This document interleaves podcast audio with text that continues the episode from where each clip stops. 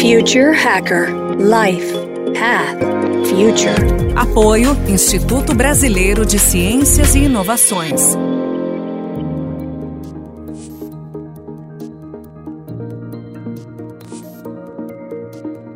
Olá pessoal, bem-vindo ao Future Hacker. Meu nome é André Chaves e temos aqui um entrevistado muito especial, que é o Guilherme Skinner, um profissional com mais de 11 anos dedicado a design, experiência do usuário, desenvolvimento de produtos. Né, ele se desenvolveu dentro do cenário de tecnologia e startups, tendo passado por empresas como Bionexo, Verius, Motorola, Viva Real, Fisher, Mercado Bitcoin, além de ter atuado como consultor de desenvolvimento e validação de produtos para startups iniciantes e grandes empresas como Porto Seguro. Né?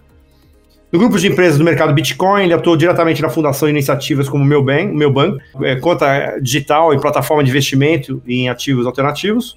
E atualmente está capitaneando o Clearbook, que é a plataforma de equity crowdfunding do mesmo grupo. Bem-vindo, Guilherme, ao Future Hacker. Fala, André. Muito obrigado pelo convite. É um prazer estar aqui trocando essa ideia com você, de um pouquinho do que a gente está aprontando aqui na Clearbook e para o mercado brasileiro. Muito bom, cara. O prazer é nosso. Um assunto quente, muito legal. E vamos lá, cara. Vamos já diretamente para a primeira pergunta. É, você que está capitaneando né, esse super projeto promissor né, de Equity Crowdfunding, que deve ser lançado agora né, até o final do primeiro semestre aqui desse ano. Né? Cara, você acredita que ele poderá ser um marco no financiamento de startups do nosso mercado? Como é que funciona a governança para os investidores, né, para as pessoas que estão entrando né, com a sua participação nesse projeto? Legal, André. Bom, a gente acredita que a Clearbook faz parte de um marco que não se limita só a ela. Mas a gente sabe claramente da nossa capacidade de diferenciação por estar dentro hoje do grupo do mercado Bitcoin, um grupo com mais de 2 milhões e 500 mil clientes. Então, hoje a gente consegue extrapolar muito essas barreiras e realmente fazer uma verdadeira revolução no mercado de capitais. É isso que a gente quer. A gente quer construir um novo mercado de capitais que seja verdadeiramente mais democrático para mais pessoas e para mais empresas também.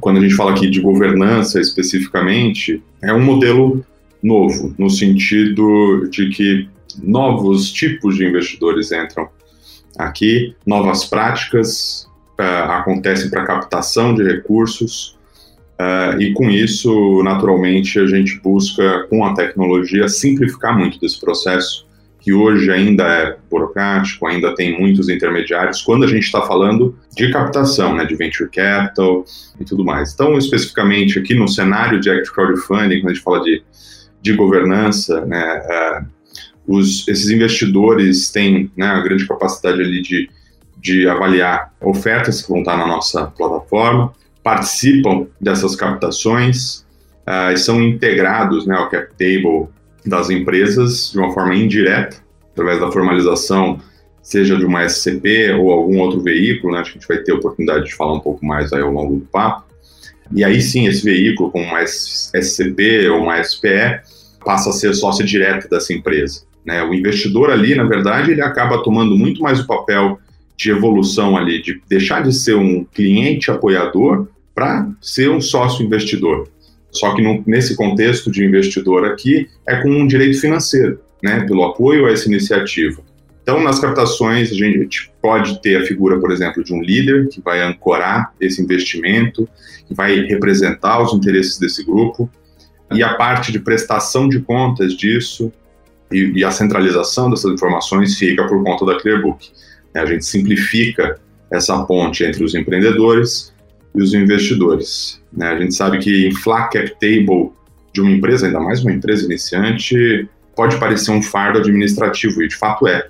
Né? Mas aí a Clearbook busca simplificar um pouquinho mais essa relação e colher os frutos com valor mais claro. E ao longo do papo aqui eu vou conseguir contar um pouco mais de como a gente vai fazer isso. Legal, ótimo.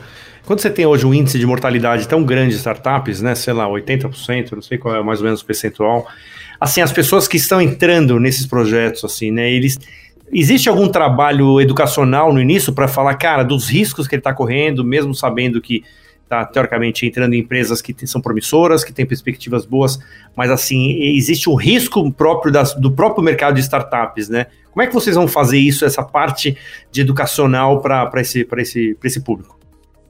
Pergunta muito relevante aqui para esse segmento e como muitos segmentos de investimento quando a gente fala do, da educação nesse segmento como um todo, ainda é uma frente muito espalhada, é pouco explorada, muito picada, né, pulverizada por aí. Não pulverizada no sentido de ter muita informação em muito lugar, mas é pouca informação em lugares distintos. Né? Um investidor que está chegando tem essa dificuldade. Todo o nosso trabalho que a gente fez até aqui, até para tomar a decisão de fundar a Clearbook, foi um trabalho de pesquisa, descoberta, e a gente percebeu o desconhecimento e a insegurança gerada por essa falta né, de, de informação como uma barreira de entrada ou de conhecimento para o investidor. E, por outro lado, ainda existem alguns preconceitos. Né? Então, a gente entende a educação como um pilar crucial. A gente tem no nosso nome, né, Clear Book, a ideia de transparência, e a gente quer fazer isso de uma forma muito prudente, transparente. É para democratizar o acesso ao investimento em startups? Sem dúvida, mas é democratizar com prudência. Né? Saber que investimento em startup é um investimento de alto risco. O, você bem é, pincelou aí a, o dado, hoje ele é entre 80% e 90% das startups fracassam. É, naturalmente, conforme a, a, startup vai avançando, essa, essa chance dela fracassar vai diminuindo, mas aqui a gente está falando de startups early stage. A gente tem hoje no grupo do mercado Bitcoin, da nossa holding aqui, uma nova empresa, que na verdade é uma empresa que já existia, mas a gente adquiriu faz pouco tempo, que é a Blockchain Academy. A gente conta muito com essa força dentro de casa para criar um cenário propício ao aprendizado, além de contar com parceiros como a Júpiter e a Distrito, que são hubs de startup, investimento, empreendedorismo, que vão apoiar muito a gente desde já, já estão apoiando aqui para a formação de investidores e empreendedores melhores e mais bem, bem preparados. Né, a gente fala até internamente aqui no time da Clearbook, é, a gente não tem a ideia romântica e eu nem quero tirar ninguém que até hoje está na poupança para vir investir em startup. A gente quer o quê? Poder pegar essa pessoa que está vindo com esse interesse e poder levantar a mão de uma forma muito transparente sobre esses riscos. Ei, talvez esse investimento ainda não seja para você, mas vamos entrar nessa trilha de conhecimento aqui e lá no fundo, lá no final dessa trilha de educação, aí, pô, o seu desafio é fazer teu primeiro investimento. Então, acho que em linhas gerais, de uma forma um pouco resumida, é isso. Acho que o cenário é ainda pouco explorado do ponto de vista de conteúdo, de educação para o público em geral, mas a gente dentro de casa tem isso como um pilar muito importante. Perfeito. Guilherme, me diz sobre a regulamentação. Quer dizer, vocês ainda estão em busca da regulamentação, né? Ou, é, ou pelo fato de ser tokenização, teoricamente já já está pronta para ser lançada? A gente passou pela etapa de certificação né, da CVM, na verdade, então deixa eu dar até um passo para trás. A certificação, a regulamentação, a regulação que norteia uma atividade como a da Clearbook é da CVM, né, que é a Comissão de Valores Imobiliários aqui no Brasil, pautado numa instrução normativa 588, que é para reger plataformas de investimento participativo e equity crowdfunding. Uh, então a gente passou por uma etapa de certificação, a gente fez toda uma plataforma que é submetida à avaliação da CVM e a gente recebeu essa certificação para atuar como plataforma de Act Crowdfunding agora no fim de 2020, especificamente ali dia 29 de outubro. Né? Então, para a gente aqui dentro foi um momento né, de se mexer, de começar a formar o time ou acelerar essa formação do time. Então, desse aspecto, a gente já está regulado, né? a gente já está aprovado pelo regulador pronto para operar. E aí você citou, né, a parte da tokenização, que é uma parte importante aqui do, do nosso negócio, da nossa diferenciação, né, até como empresa que faz parte do grupo do mercado Bitcoin, que tem esse know-how embutido. Então, agora aqui o nosso trabalho está sendo justamente de refinar esse, esse MVP, essa plataforma, para a gente já começar a testar formas de tokenizar, de conseguir conectar esses instrumentos do mundo real, vamos dizer assim, do mundo do papel, com esse instrumento digital que vai simplificar muito uh, o controle, negociação até futura aí de, de ativos, enfim, investimento nas startups. Deixa eu fazer uma pergunta agora, quer dizer, é, quando a gente fala sobre esse mercado, tem muita gente que fala que o mercado secundário, né, parece o grande turn point, né, para a escala definitiva desse business, né? Eu queria que você explicasse um pouco para a audiência, né, o que, que a gente está chamando de aqui de mercado secundário e se isso já está em processo de regulamentação. Excelente pergunta, André. É, assim, primeiro falar, né, só de forma mais ampla sobre o mercado secundário. Acho que, assim, de forma bem simples, pessoal, o mercado secundário é praticamente o que acontece na bolsa, né? É eu poder distribuir o, as ações, as participações de uma empresa de forma pública num mercado como o da bolsa de valores. E assim, sobre ser um turning point, isso de fato é, assim, acho que é o grande turning point, e isso já é notável nos países que estão mais avançados na regulamentação, como por exemplo lá na Inglaterra, onde a gente já tem cases como da Cedars, onde eles conseguiram achar lacunas dentro do mercado deles e já promover ambientes de negociação secundária, então fazer uma movimentação ali onde a percepção mesmo na prática do investidor é que ele está investindo numa bolsa. Então acaba sendo sim, muito mais simples para todo mundo. Né? Aqui no, no Brasil, por exemplo, a gente só tem uma bolsa. E a gente vai para países como os Estados Unidos, você tem dezenas de bolsas. É, até na Argentina mesmo, a gente tem acho que três ou quatro. Então, existe espaço para uma pulverização maior e até, quem sabe, é, o, surgimento de bolsas de nicho, né? Como é o que já acontece, como se tem no caso da Argentina, por exemplo, tem a bolsa lá de, de agro, né? Vamos dizer assim, de cereais e tal. Acho que dá para a gente caminhar com um negócio parecido. Por aqui, quando a gente fala de, de Act Crowdfunding especificamente, essa regulação é recente, tem menos de cinco anos. E aí, no ano passado, as plataformas e entusiastas participaram aí de audiência pública com a CVM, inclusive a Clearbook, e já com um pleito de algumas melhorias que podem dar muita escala para as plataformas de investimento participativo, seja para aumentar os limites que norteiam o perfil das empresas que podem captar por essa modalidade, que hoje é bastante limitado, e também a melhoria de processos de RI e a abertura do mercado secundário. Tudo isso está dentro desse pleito que foi enviado ao CVM no meio do ano passado, então a gente tem, aí aqui a expectativa mesmo a palavra, mas a gente tem expectativa de ver essa evolução ainda esse ano. Eu tenho certeza, André, que a gente vai ver uma revolução em todo o mercado, porque sejam novos entrantes, vão ver isso e, e dali vai se exponenciar a possibilidade de inovar o mercado de capitais, quanto grandes players, incumbentes do mercado financeiro ou não, vão poder descer para brincar nesse mercado secundário, conseguir explorar ainda mais o que essa regulação pode crescer. Né? Pensando que, de novo, essa regulação é recente, ainda está se provando, mas a CVM reconhece que até aqui quem está atuando com essa regulação está jogando safe, está jogando fair.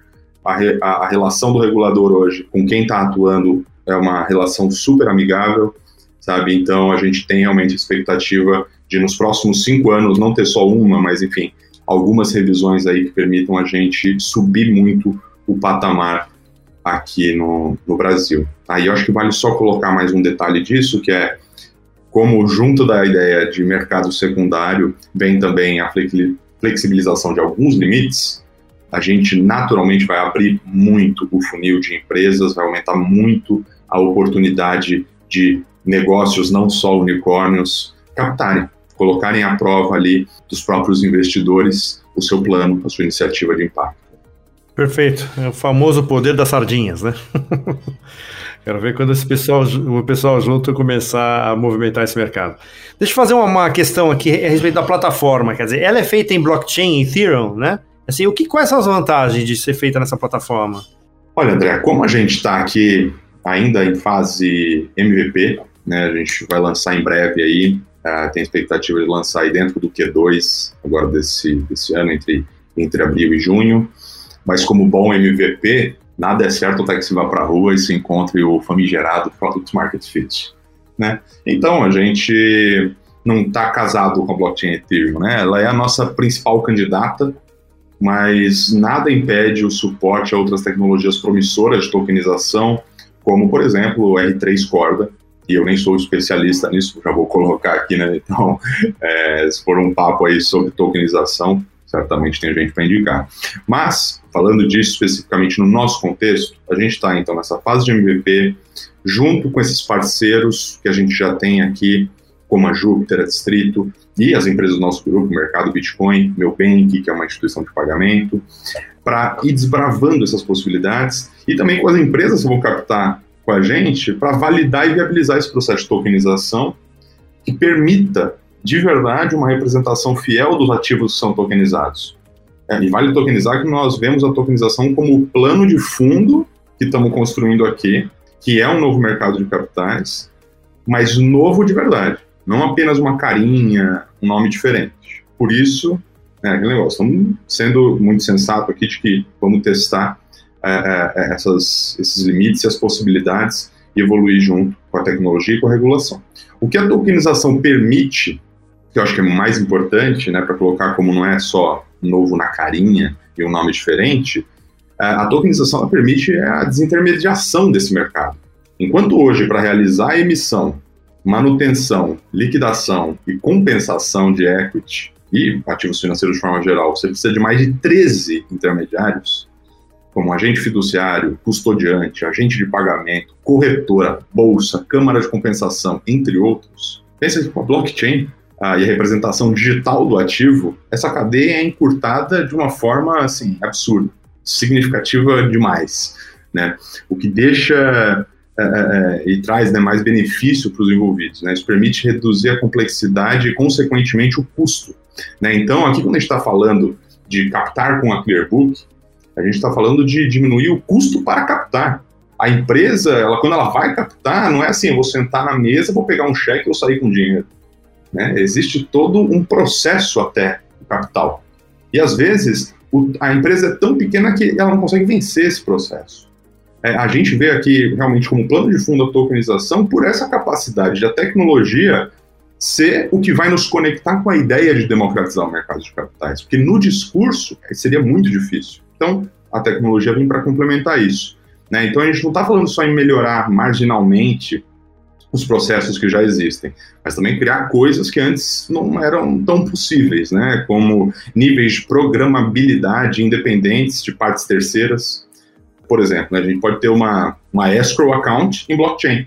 Escrow account, né, basicamente, acho que em português é conta de custódia, é, alguma coisa nesse sentido, mas que hoje é dentro de uma negociação, né, eu tenho aqui um apartamento, você tem o dinheiro.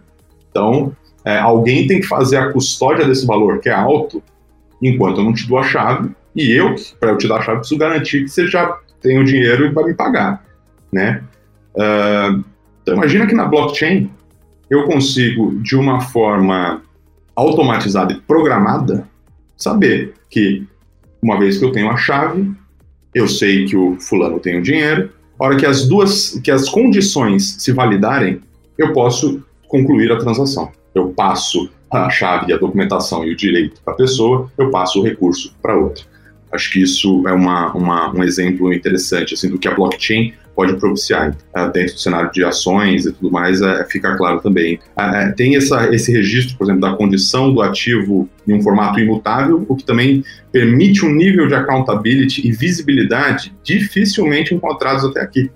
Já que o cliente sempre pode voltar lá para as condições iniciais da oferta, registradas na blockchain, e comparar com o que ocorreu na liquidação e o que ocorreu né, ao longo da vida do ativo. Assim, não tem, vamos dizer, a prova de erro humano de alguém apertar sem querer lá um botão e aí mudou um valor de uma tabela e enfim, aquele negócio só estava salvo no computador.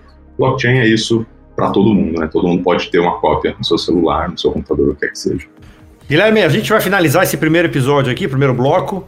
É legal porque você já, já soltou alguns teasers aqui do que a gente vai falar no segundo. Vamos falar um pouquinho de futuro, vamos falar um pouco de alguns exemplos que aconteceu lá fora também que deram certo, que não deram certo e algumas outras questões. Pessoal, um papo ótimo aqui com o Guilherme Skinner. Até o próximo. Future Hacker Life Path Future. Apoio Instituto Brasileiro de Ciências e Inovações.